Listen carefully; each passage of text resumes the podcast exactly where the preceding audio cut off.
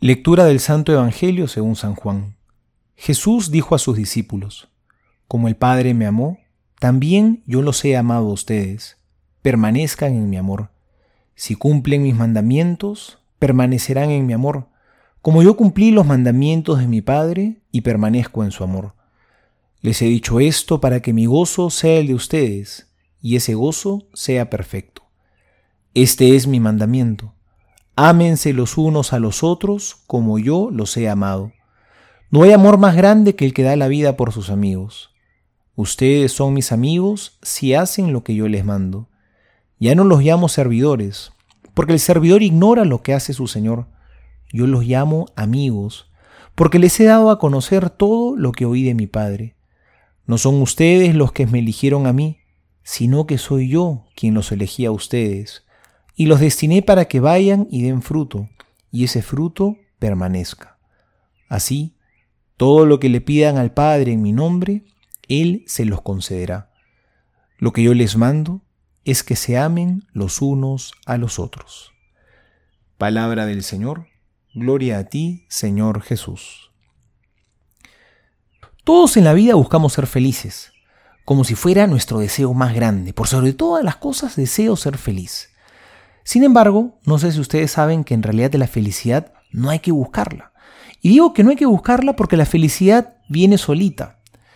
¿Saben qué cosas sí debemos buscar? Vivir el amor. Porque si amas, la felicidad cae por su propio peso. La felicidad viene sola. Porque la felicidad no es la meta. La meta es vivir el amor. La felicidad más bien es la consecuencia de haber alcanzado la meta. Por lo tanto, la felicidad no se la busca, sino que viene sola. Y así como un auto de gasolina lo único que hace es andar con gasolina, porque sin gasolina no puede andar, si le echas Coca-Cola, vino o jugo de fruta simplemente no va a avanzar, de la misma manera, lo único que nos hace felices a nosotros es el amor. No hay nada más que nos pueda hacer felices. No avanzamos con ninguna otra solución. Que no te engañen. Solamente viviendo el amor somos felices. Si amas a tus padres, a tus hermanos, a tus amigos, a los que te necesiten, si amas a Dios.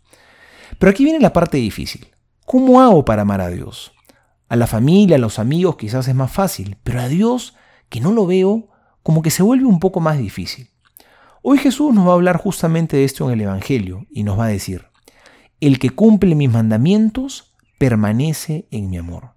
Jesús no dice el que siente mis mandamientos en su corazón, sino el que los cumple, el que los obedece, el que los guarda. El amor se muestra en la, en la fidelidad, no solamente en la emoción. Porque el amor es en primer lugar un acto de la voluntad, es una decisión que se toma, es un compromiso, es una opción de vida que se asume. Hoy celebramos a San Matías Apóstol. Él tomó una opción de vida, no solamente fue un sentimiento, optó por amar a Dios y por amar al prójimo, y con esa opción le dijo que sí a Dios hasta las últimas consecuencias. Por eso fue amigo de Jesús.